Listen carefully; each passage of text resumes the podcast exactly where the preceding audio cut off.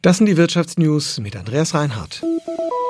Der Technologiekonzern Bosch hat nach eigenen Angaben im vergangenen Jahr seine Ziele erreicht. Umsatz und Ergebnis seien gestiegen, so das Unternehmen heute bei der Veröffentlichung der vorläufigen Geschäftszahlen. Christoph Geismeier. 2022, so Bosch, sei ein anspruchsvolles Geschäftsjahr gewesen. Die anhaltende Corona-Pandemie, die Folgen des Ukraine-Kriegs und die Knappheit an Halbleitern hätten sich auf die wirtschaftliche Entwicklung des Konzerns ausgewirkt. Dennoch hat Bosch beim Umsatz um 12 Prozent auf über 88 Milliarden Euro zugelegt. Der operative Gewinn verbesserte sich leicht von 3,2 auf 3,7 Milliarden Euro. Für dieses Jahr gibt Bosch keine Prognose für die Unternehmensentwicklung ab. Man sei vorsichtig, so Bosch-Chef Stefan Hartung. Dabei rechnet der Konzern mit Blick auf 2023 mit einer konjunkturellen Abschwächung. Nur aus China könne der Stimulus für die wirtschaftliche Entwicklung kommen, so der Bosch-Chef. Nach dem überraschenden Ende der Null-Covid-Politik erwartet das Unternehmen, dass in China ein Erholungsprozess einsetzt.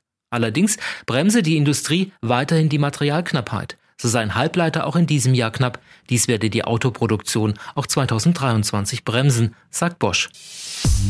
Die deutsche Autoindustrie ist nach langer Zeit wieder zuversichtlicher geworden. Das zeigt die monatliche Branchenumfrage des Münchner IFO-Instituts. Demnach hat sich die Geschäftslage der Autohersteller und Zulieferer im Januar deutlich verbessert. Aus unserer Wirtschaftsredaktion Tamara Land.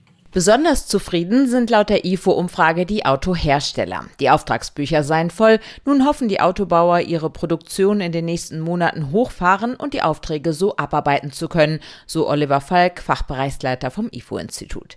Produziert werde allerdings vor allem für den heimischen Markt. Die Exporterwartungen der Hersteller sind im Januar sogar gesunken.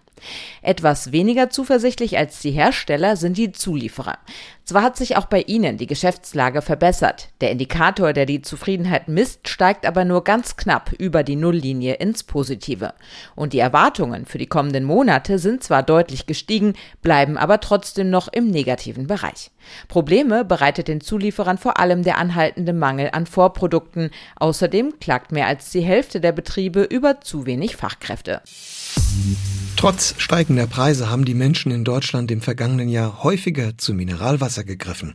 Das lag auch am heißen Sommer und warmen Herbst 2022, wie der Verband Deutscher Mineralbrunnen berichtete.